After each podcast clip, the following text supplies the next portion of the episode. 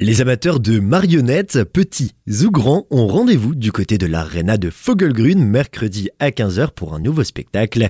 Je suis en compagnie de Marine Goetz qui est chargée de communication à l'arena de Fogelgrün pour en parler. Bonjour. Bonjour. Un premier spectacle pour 2024, Mademoiselle Gazole. C'est le premier spectacle jeune public de l'année 2024 qui se tiendra sur la scène d'arena. C'est un spectacle à partir de 7 ans et c'est le seul spectacle marionnette de notre saison 23-24. Donc l'histoire de ce spectacle se passe dans un autre monde ou du moins différent du nôtre. Mademoiselle et son majordome Gazole sont les agents spéciaux d'une société qui les loue à l'heure ou à la journée pour des missions spécifiques telles un anniversaire ou une histoire avant de se coucher. Ensemble, ils vont partir à la découverte des trésors de l'enfance et de la définition d'une famille. C'est un spectacle émouvant pour petits et grands. Pour accompagner ce spectacle, un atelier et un goûter sont aussi proposés. Tout à fait. Suite à la représentation, un atelier marionnette est organisé par les comédiens de la compagnie Itoita afin d'apprendre à donner vie à un objet en s'essayant au rapport de jeu entre une marionnette et son acteur. Puis un goûter à prix libre proposé par Caritas sera disponible également ce jour-là. Cette fois-ci pour le tout public, c'est le 26 janvier. C'est un concert qui attend le public de l'Arena.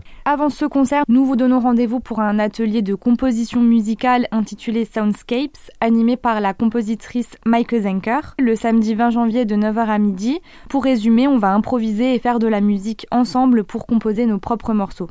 Et donc suite à cet atelier, le vendredi 26 janvier à 20h, le concert RNA sera donné par des doctorants en musicologie du Collège doctoral européen d'interprétation et de création musicale. C'est une mise en scène multimédia. Les doctorants vont entraîner le public dans le monde de la respiration et du son sur des airs de clarinette, saxophone, flûte et chant. Donc ce sont avec des compositions anciennes mais aussi récentes que le public découvrira les phénomènes qui peuvent se créer lorsqu'on fait de la musique. Merci beaucoup Marine. Merci à vous.